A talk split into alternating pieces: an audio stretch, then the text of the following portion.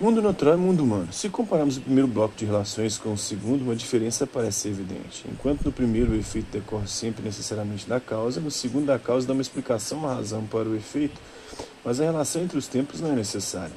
Essa é uma compreensão bem geral da diferença entre os fenômenos naturais e as ações humanas.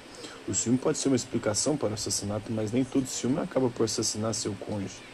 No entanto, do ponto de vista de um, um determinista radical, a diferença acima assinalada é apenas aparente. Segundo ele, de fato, as ações humanas também são efeitos necessários de causas, causas complexas e às vezes desconhecidas, mas sempre causas.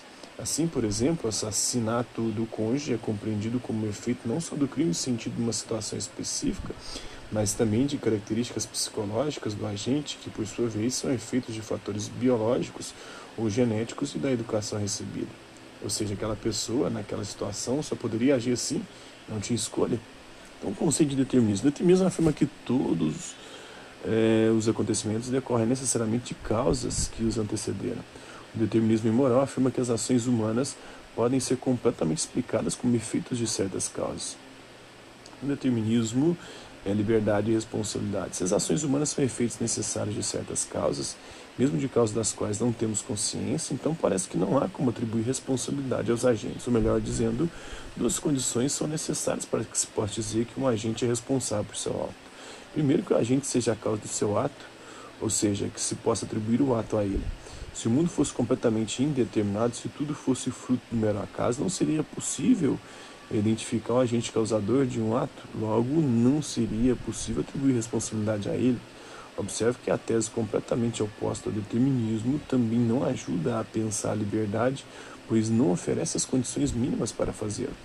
Segundo que o agente seja causa livre de seu ato, ou seja, que nenhuma força interna, suas condições psicológicas, biológicas ou externas, com ações da natureza ou dos outros, os obrigue necessariamente a executá-lo. Enfim, deve haver a possibilidade da escolha.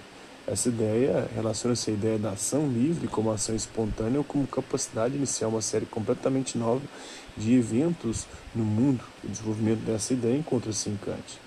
O determinismo, em geral, afirma a tese 1 mais nega a tese 2. Como liberdade e responsabilidade se articulam, negar a liberdade, como faz o determinismo radical, implica em negar a responsabilidade dos agentes.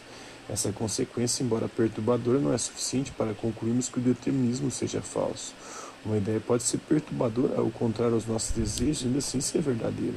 É mais razoável pensar contra o determinismo radical que lhe é uma explicação simplista, que não leva em conta aspectos importantes da ação e do ser humano.